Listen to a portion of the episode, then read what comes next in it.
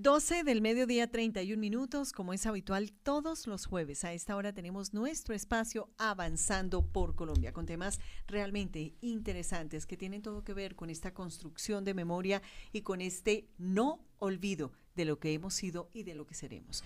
Como siempre nos acompaña en nuestra mesa de trabajo la teniente María Camila Otálora. Teniente Otálora, muy buenas tardes, qué gusto tenerla como siempre con nosotros. Hola Nidia, muy buenas tardes para ti y para todos nuestros oyentes. Hoy quisiera iniciar el programa con un dato histórico para conmemorar la memoria de todos nuestros héroes en este mes que por cierto está lleno de muchas conmemoraciones.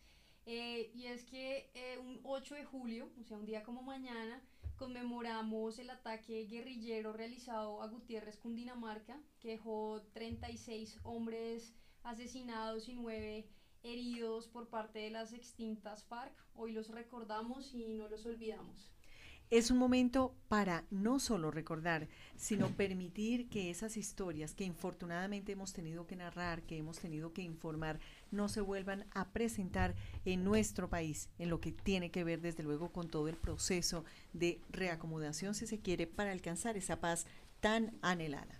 12 del mediodía, 32 minutos y a esta hora saludamos también a nuestro invitado para el día de hoy, el doctor René Rojas. Él es psicólogo, magíster en Derechos Humanos y Derecho Internacional de los Conflictos Armados, especialista en gerencia de recursos humanos, certificado en coaching gerencial, organizacional y de vida con el Instituto Internacional de Liderazgo en México, certificado en el proceso de formación de derechos humanos y derecho internacional de los conflictos armados en Florida, Estados Unidos, y en el curso de formación de derechos humanos y derecho internacional del Vaticano en Roma, Italia. Actualmente es el director del Instituto Fe y Paz. Doctor René Rojas, muy buenas tardes, bienvenido.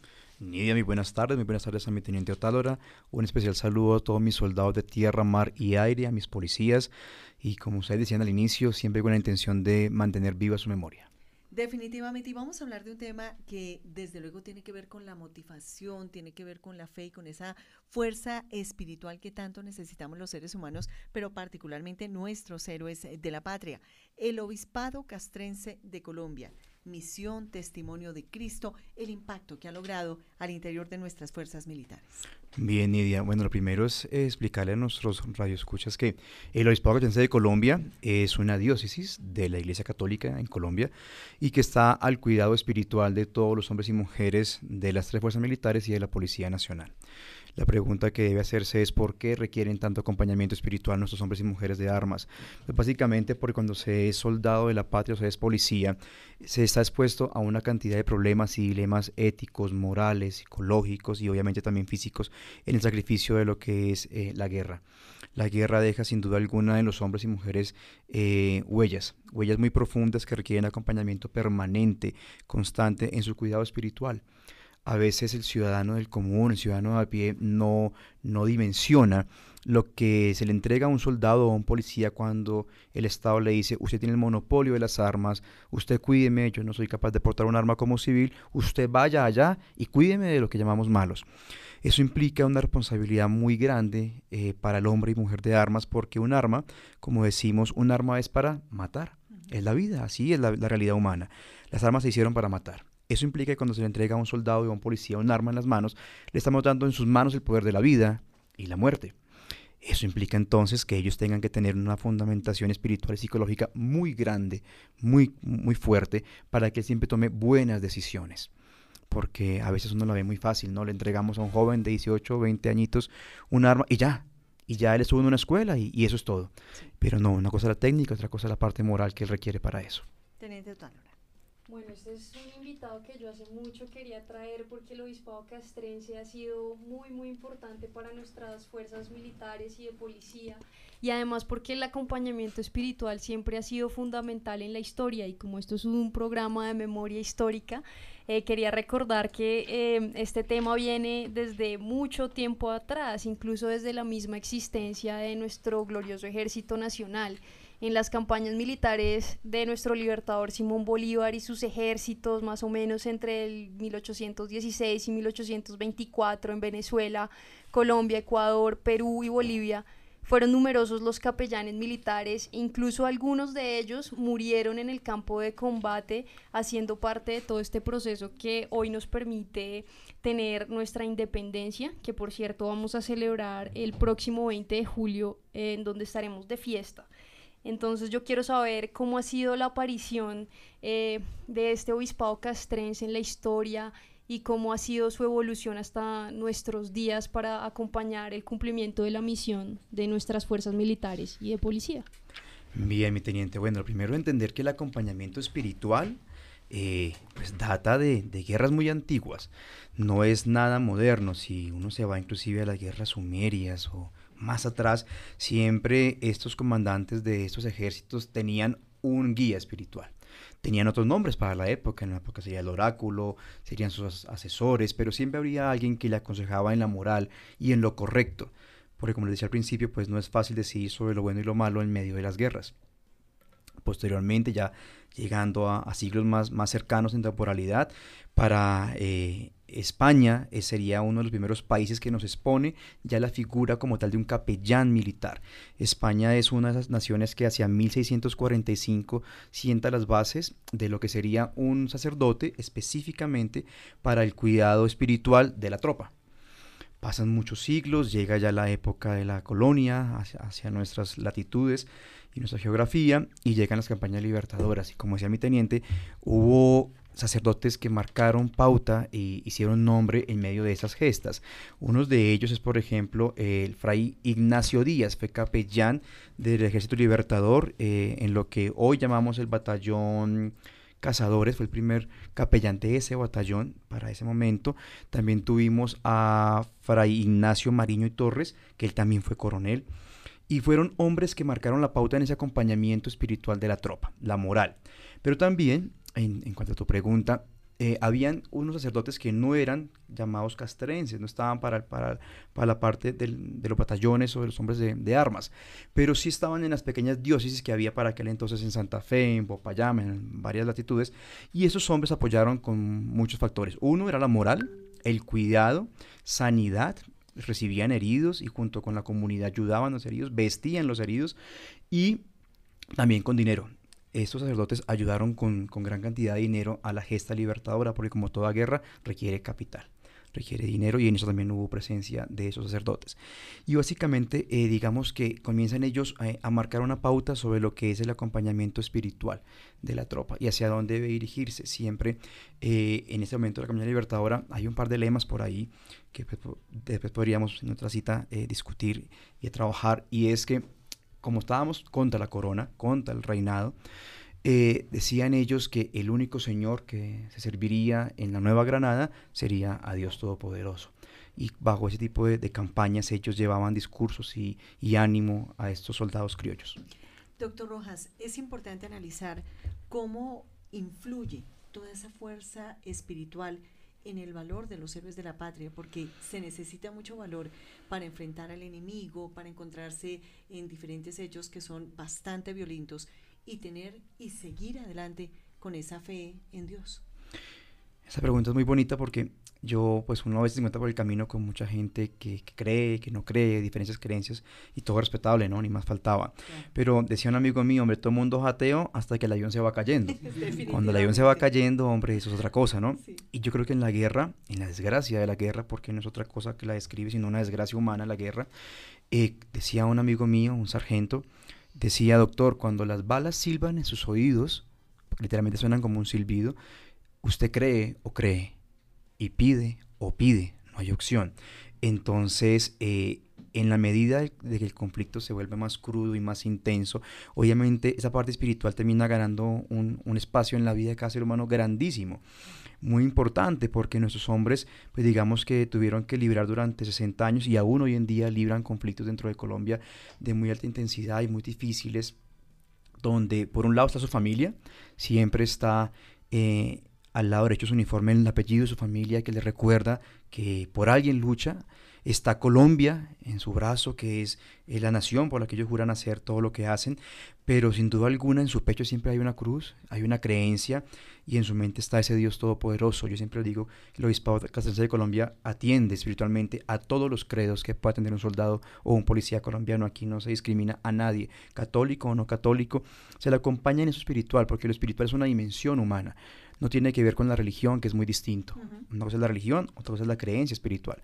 Y entonces en medio de la guerra estos hombres se afianzan y se, se agarran de su creencia, que es finalmente quienes ellos dicen que los mantiene vivos, que es la realidad humana. Tenemos que preguntarle por el tema de la muerte y cómo desde luego se enfrenta uno con ese tema tan complicado cuando está en situaciones de conflicto, teniendo la creencia y la fuerza de Dios y de la Virgen, ¿no?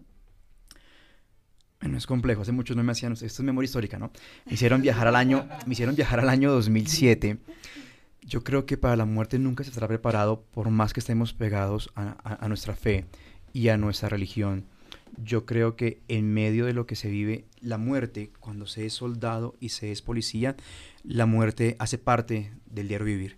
Yo creo que es una palabra con la que ya hay un matrimonio desde que uno decide portar el uniforme de, de la patria. Les decía que me hicieron pensar en, historia patria porque en el año 2007 yo estaba trabajando en el batallón de artillería Fernando Landazábal número 13. Eso queda en el Cantón Sur, en Bogotá, donde también queda la Escuela de Artillería. Y yo era practicante de psicología, era pollo, decimos. Era joven, pero nos habían delegado la tarea de, comunicar a las familias de las casas fiscales cuando alguien había caído en combate, cuando teníamos un héroe caído. Y una familia que especialmente para mí marcó mucho la pauta y fue muy dolorosa porque yo era amigo de ellos, de mi teniente, y hayamos estado reunidos el viernes anterior. Él me dijo, curso, eh, curso me dijo, Lancita, no me voy el sábado, salgo para misión. Le recomiendo a Adriana, mi esposa. Pase la saluda, pase con el capellán, saludan. Y pues en las casas fiscales sabe que si llega una visita después de cierta hora en la noche, no es para nada bueno. Y yo recuerdo mucho cuando tuve que el domingo yo estaba descansando y me llaman, me dicen, doctor, por favor, venga, hay que dar noticias malas. Era, la, era yo creo que la una de la mañana de ese domingo. Y yo pues todo pensé menos que fuera a, la casa de, Adriana, la esposa de mi teniente, que era amigo mío. Y, y nunca olvido ese rostro de ella cuando llegamos con el capellán a la una de la mañana a su casa a golpear la puerta de la, de la casa fiscal. Y, y ella me dijo, no me digas, René, me dijo, no me digas. Ella sabía que íbamos, obviamente. Ellos habían caído en una emboscada y, él muere. Esto, esto debe significar para, para Colombia eh, una memoria importante y es recordar que en este país han muerto cantidad de personas, pero han muerto un grupo de hombres y mujeres que decidieron jurar defender la nación hasta el final. Yo creo que esa es la diferencia. Yo creo que en medio de todo lo que se vive, todo el mundo es víctima en Colombia. Yo creo que hasta las nuevas generaciones, porque tienen miedo de ir a ciertos lugares en Colombia, ya ser víctima de un temor que no tenías por qué haber tenido nunca. Pero nuestros hombres y mujeres de arma eh, mueren de una forma distinta, mueren defendiendo su nación y yo creo que eso debe, debe recordar a cada ciudadano colombiano que hubo un grupo de hombres valientes que un día tomaron decisiones distintas a las nuestras, ¿no? Unos decidimos ir a la universidad, otros montar negocios, otros ser vagos, otros trabajar, otros no hacer nada, es libre cada ciudadano, pero hubo un grupo de muchachos que muy jóvenes dicen, oiga, lo mío es esto. Y eso es de, de reconocerlo. Entonces yo creo que la muerte tiene que ver con eso, la espiritualidad, para cerrar la pregunta y darte el micrófono, qué pena contigo. Eh, la muerte es parte de la tarea del, del soldado y el policía es parte de lo nuestro y por eso es tan importante el acompañamiento espiritual de los capellanes castrenses para acompañar esos momentos, porque está la familia de quien muere, pero están los amigos de quien muere. Y esos cursos, sus amigos, sus subalternos, sus superiores sufren igual intensamente la muerte de cada hombre, ¿no? Eso, eso yo creo que no hay un general o un soldado que no recuerde cada muerte de cada caído bajo su manto. Pues es bastante emotivo, importante hablar de la muerte cuando se trata de nuestros héroes de la patria. Son las 12 del mediodía 45 minutos. Cambiemos de tono, de acorde de música.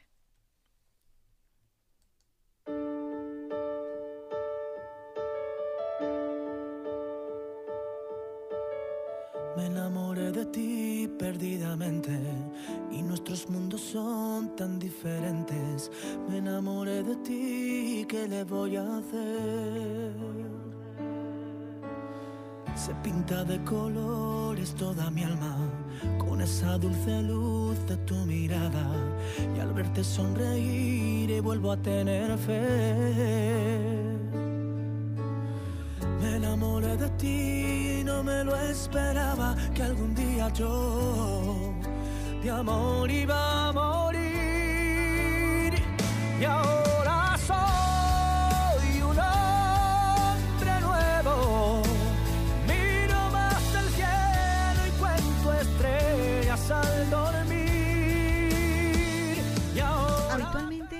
presentamos un tema musical que de alguna manera matiza, evoca momentos importantes de nuestros invitados. Doctor René Rojas, ¿por qué escogió este tema en particular? Háblenos de esa historia tan bonita que tiene ahí y que desde luego extra micrófono nos estaba compartiendo.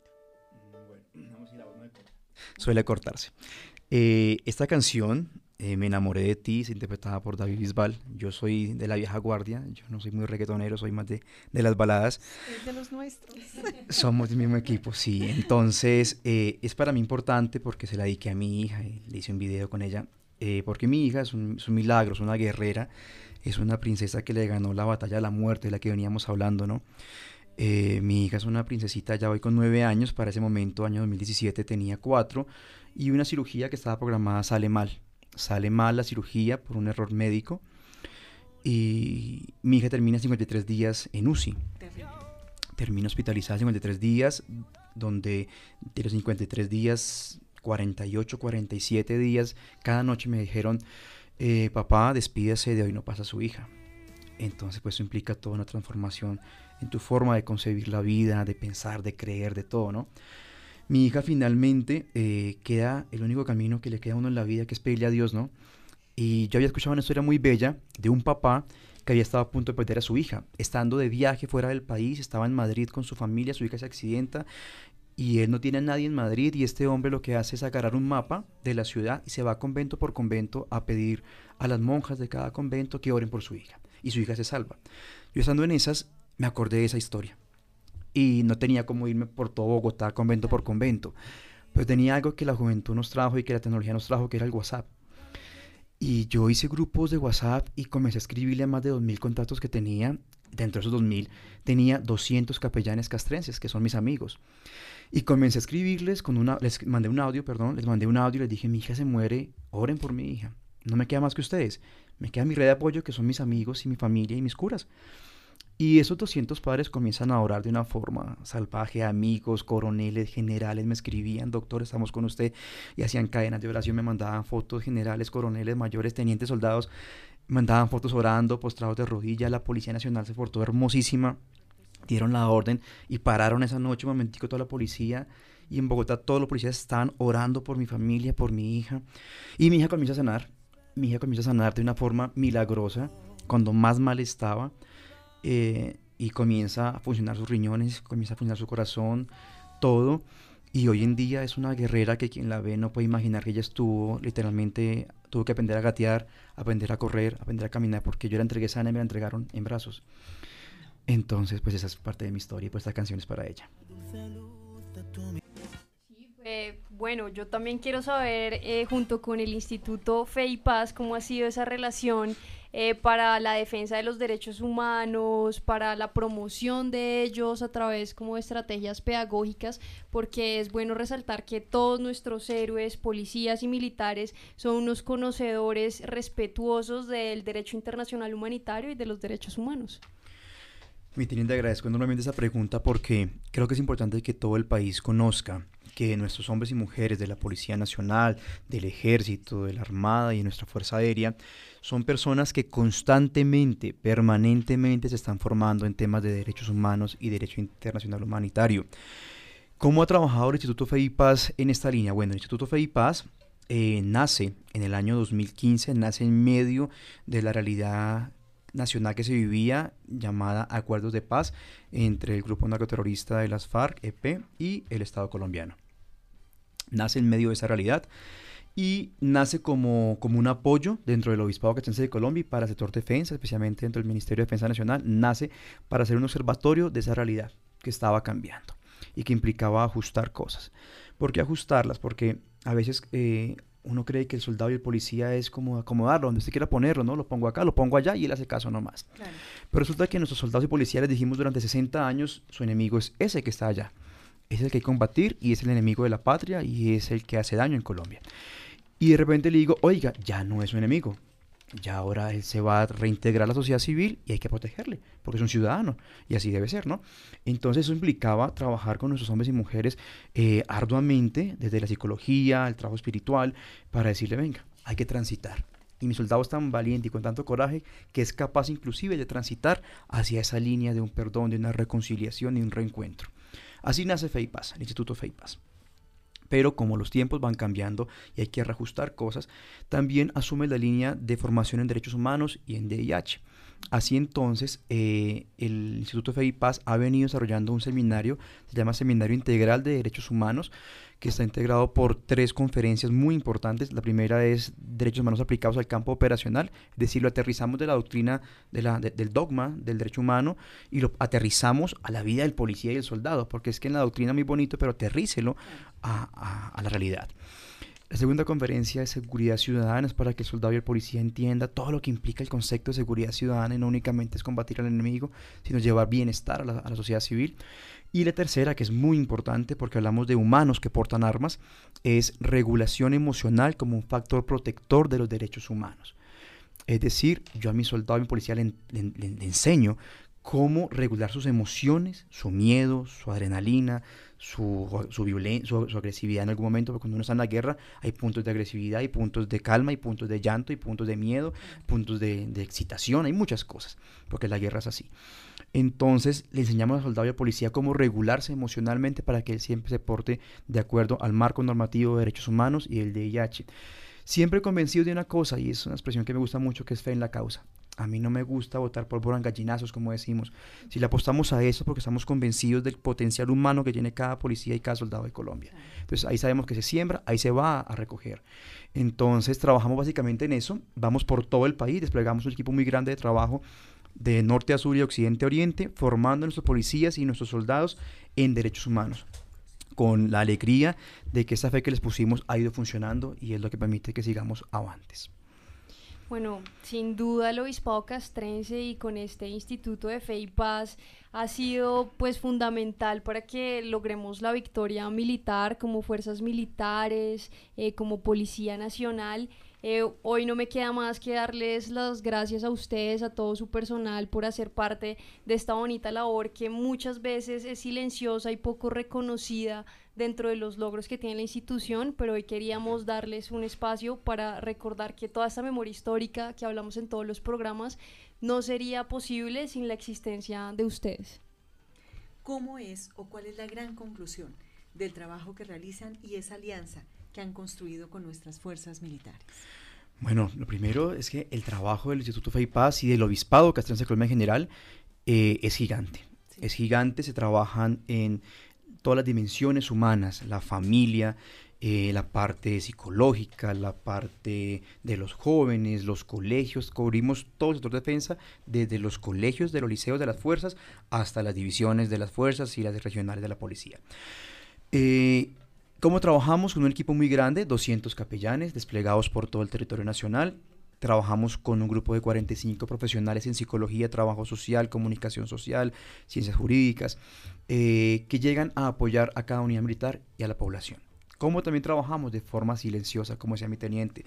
Eh, pues somos iglesia católica, entonces hay un lema que dice que una mano no sepa lo que la otra hace, ¿no?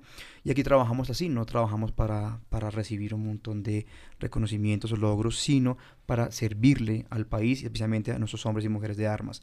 Así entonces eh, nos desplegamos dos veces por mes, se despliega todo este equipo de profesionales, viajan en, en, de parejas, viaja un grupo de dos personas por unidad, se despliega el equipo y trabaja con las casas fiscales, con los uniformados, con el alto mando, con la base, con las escuelas. Tenemos metidos en el corazón a la escuela soldados profesionales, llegamos a trabajar con esos hombres que pudiendo coger otros caminos deciden coger el camino del bien y eso es que de reconocer con creces todos los días, porque son muchachos que vienen de zonas muy complicadas de orden público, donde a veces hay un abandono del Estado grandísimo y tienen muchos caminos por cuales escoger y no todos son buenos. Y sin embargo ellos dicen, no, yo quiero ser del lado de los buenos. Entonces estamos allá comprometidos con ellos.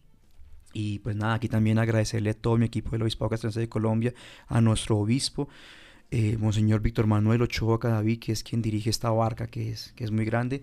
Y para cerrar con la pregunta que me hacía de las alianzas, pues digamos que nuestras tres fuerzas militares y nuestra Policía Nacional son hombres de fe, sin importar sus credos, pues son hombres de fe, son comandantes de fe y siempre han buscado el apoyo nuestro. Digamos que la alianza ha, ha fluido de una forma natural. Ellos ven los resultados de cuando un hombre o una mujer de armas tienen miedo y el resultado que se tiene cuando un capellán llega a darle la, la moral combativa en nombre de Dios Todopoderoso. Doctor René Rojas, pues ha sido un programa muy emotivo y muy bonito. Y poder hablar de la presencia de Dios, de la Virgen, de esa fuerza espiritual que les brinda, siempre es gratificante para nuestros héroes de la patria. Nos encanta haberlo tenido en este estudio de las emisoras del Ejército Nacional y esperamos que regrese muy pronto. Así será, siempre cuenten con un servidor, con el Obispado Castrense de Colombia, el Instituto Fe y Paz, y para todos mis soldados de tierra, mar y aire, a mi Policía Nacional, sigamos avantes, mantengámonos valientes, con coraje, defendiendo la democracia y construyendo país. Dios los Bienvenido bendiga. siempre, amén. Mm, Teniente María Camila Otálera, ¿qué nos queda pendiente por decir nuestras invitaciones frecuentes? Bueno, nuestros comentarios finales. Bueno, por supuesto, invitarlos a que conozcan más de la memoria histórica en nuestro Museo Militar de Colombia, en la calle 10, número 492, de martes a domingo, completamente gratis. Antes de que se acaben las vacaciones, pueden ir allí y eh, contarnos qué les parece. Y pueden repetirse este y otros episodios en anchor.fm o en su plataforma digital favorita. Bueno, pues queda abierta la invitación para que todos estemos atentos a visitar nuestro museo militar. Al frente del Control Master, el sargento Mauricio Monsalve. En la coordinación de nuestro espacio, quienes hablan, Nidia Janet Martínez, los dejamos con una excelente programación, pero los queremos dejar con este sabor a sentimiento, sabor a resurrección, sabor a reconstrucción, sabor a Dios. Me enamoré de ti perdidamente y nuestros mundos son tan diferentes. Me enamoré de ti, ¿qué le voy a hacer? Se pinta de colores toda mi alma con esa dulce luz de tu mirada y al verte sonreír y vuelvo a tener fe. Me enamoré de ti no me lo esperaba que algún día yo de amor iba a morir. Y ahora